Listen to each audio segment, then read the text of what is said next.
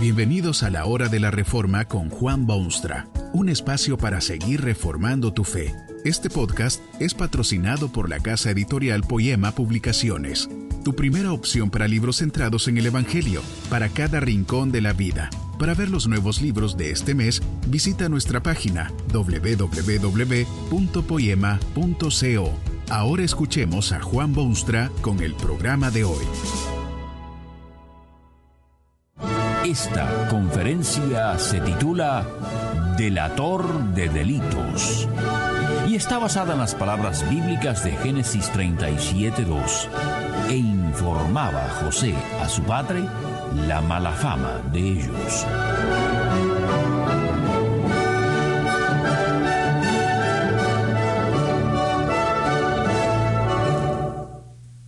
A un predicador lo pusieron en fría cárcel por decir la verdad. A otro lo enviaron al exilio y a otro le cortaron la cabeza, sin más ni más. Y todavía hay predicadores, pero ¿dónde están? ¿Han bajado el tono de su voz o es que ejercen mayor diplomacia? El dulce lenguaje de dulces lenguas de dulces predicadores parece ser la orden del día en muchísimos púlpitos del mundo.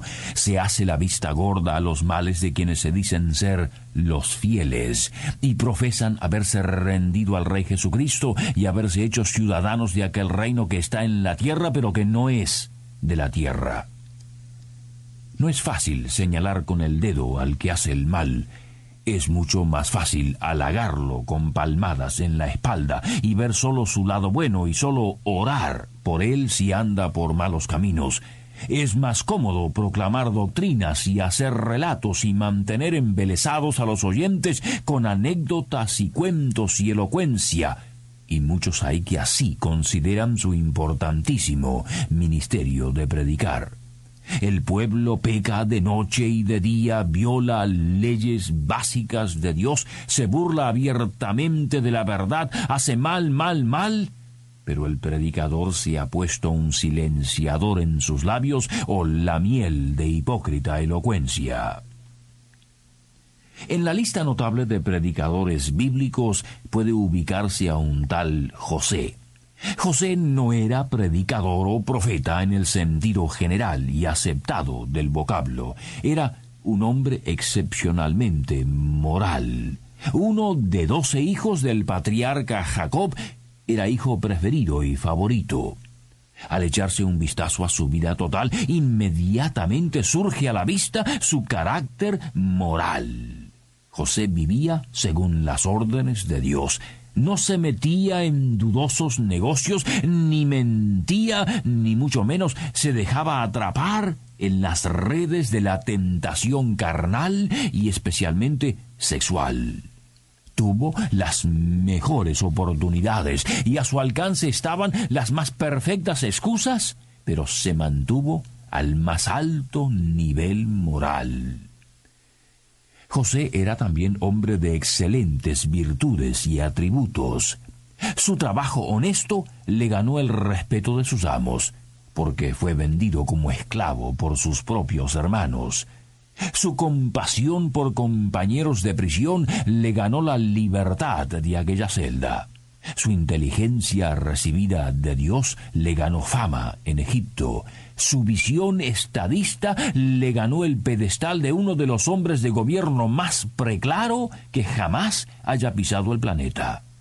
En tiempos de abundancia supo almacenar para tiempos de escasez y en tiempos de dificultad supo gobernar para el bien general.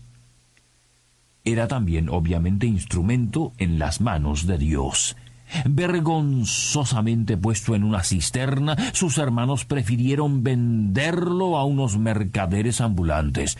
Tomaron su manto de muchos colores, tomaron su manto de muchos colores, lo enjuagaron en sangre, lo llevaron a su padre, y se dijo que seguramente alguna bestia salvaje se había comido a su hijo favorito. Y José se hizo de ambiente en la corte egipcia, cuando llegó el hambre por todas partes, José pudo recibir a los miembros de su familia. los hermanos que lo habían vendido por veinte piezas de plata y darles la comida que salvó sus vidas. Esto es lo que dice a aquellos humillados hermanos. Para preservación de vida me envió Dios delante de vosotros. Pero había en este José algo que lo hizo predicador digno de mención. Dice la escritura que informaba José a su padre la mala fama de sus hermanos, delator de delitos. Aquellos hermanos vivían en la libertad de los campos y en contacto diario con pueblos absolutamente paganos. Alejados del Padre, su conducta seguramente había llegado a los colmos de la bajeza y la vergüenza demostraron claramente los niveles abismales a que habían descendido. Mataban y mentían como si fuera ingrediente normal de la vida humana. Hasta vendieron al joven hermano y lo hicieron esclavo en tierras extrañas. José también tenía que hacer su parte de hijo e ir a cuidar los rebaños y criarse y prepararse para la vida. Y vio los delitos de sus hermanos y sus fechorías horribles, su manera diabólica de vida, sus pecadotes y pecadillos, su falta de respeto por Dios y las maravillosas promesas que Dios había hecho a aquella familia patriarcal su sentido divino de las cosas, su celo religioso, sus esperanzas fundadas en lo que Dios había dicho, se vieron heridas por los pecados de sus hermanos, y José predicó en contra de tales cosas en la única forma disponible. Reveló a su padre lo que estaba pasando. Delator de delitos. Informaba José a su padre la mala fama de ellos. ¿No es esto el tradicional soplón, el alumno en la escuela que le cuenta los secretos de la clase a la maestra o profesor? No es tampoco el espía que se ha filtrado como una quinta columna en las filas enemigas para luego informar a sus superiores. La situación de José era muy precaria. En primer lugar, era extremadamente joven, 17 años. Además de eso, y quizá más importante aún, era despreciado hondamente por sus hermanos. Todos ellos eran hijos de otra madre, eran mayores y su padre había ya demostrado su favoritismo por José.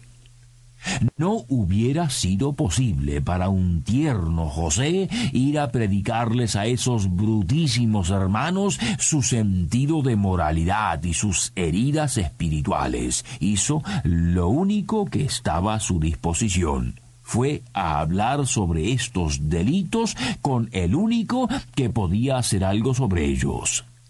En aquella sociedad patriarcal, Jacob era la autoridad máxima y todo lo que hacían sus hijos era en cierto sentido también su propia responsabilidad. José no fue con cuentos a Jacob para desquitarse o vengarse, sino porque se sentía escandalizado al ver las vergonzosas fechorías que cometían sus hermanos. No debe usted olvidar que aquellos hombres perversos y duros y brutos como parecían eran ciertamente sus hermanos. José sentía una profunda simpatía por ellos. Esto quedó demostrado más tarde cuando, luego de muchísimas vueltas de mundo, José es primer ministro de Egipto y sus hermanos vienen hambrientos a buscar alimentos. No saben que el primer ministro es aquel muchachito que años atrás habían cruelmente vendido por unas sucias piezas de plata. José no puede ya resistir sus humanas emociones y les dice categóricamente quién es y se da a conocer. El relato bíblico trata de describir lo que José sentía por aquellos hermanos cuando dice, Entonces se dio a llorar en gritos. Yo soy José, vuestro hermano. No os entristezcáis ni os pese haberme vendido acá. Eran sus hermanos y no sus enemigos. Lo importante del caso es que José delata los delitos de sus hermanos porque eran delitos. Había de callarse él que quería a su Dios y que creía las promesas divinas. ¿Es para bien del reino de Dios que tales cosas se sellen en el silencio? ¿No debe el predicador descubrir el mal y llamar al pan pan y al vino vino? ¿De qué sirven las perogrulladas y las bellas palabras de alabanza o de indiferencia cuando se trata de obvios delitos? Ese José y esos hermanos suyos eran el pueblo de Dios en la tierra hostil. Su deber era representar a su Dios redentor en feliz obediencia, pero ellos han preferido los caminos malvados del mundo, darle las espaldas a Dios y avergonzar así a quien les había guiado hasta ese momento. Era el plan salvador de Dios que estaba en peligro con esa conducta delictuosa y por eso José se vuelve predicador e informa a su padre de la mala fama o mala conducta de sus pródigos hermanos. Esa es la proclama que hoy se requiere. Reina el mal por doquier el hombre peca y cree que puede hacerlo sin consecuencias funestas. Ofende a su Creador, pero se daña a sí mismo. No es fácil señalar con el dedo a quien hace el mal, porque nadie, al fin de cuentas, es perfecto o completamente libre de pecado y culpa. Pero esta es la función profética, no sólo indicar el camino a seguir en el futuro, sino también condenar la conducta equívoca del pasado.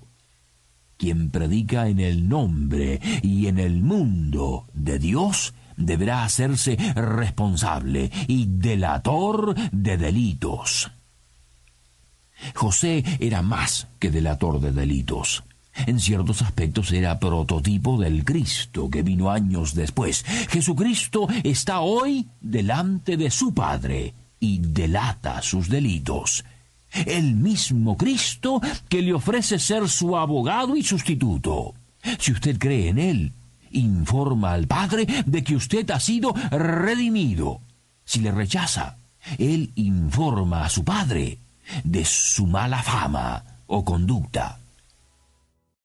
Que este mensaje nos ayude en el proceso de reforma continua según la palabra de Dios. Si quieres profundizar en la exposición bíblica, puedes buscar más recursos en www.poema.co. Allí encontrarás libros que te ayuden a entender la palabra de Dios y aplicarla a tu vida. Poema, el Evangelio para cada rincón de la vida. Nos vemos en el próximo episodio de La Hora de la Reforma con Juan Bonstra.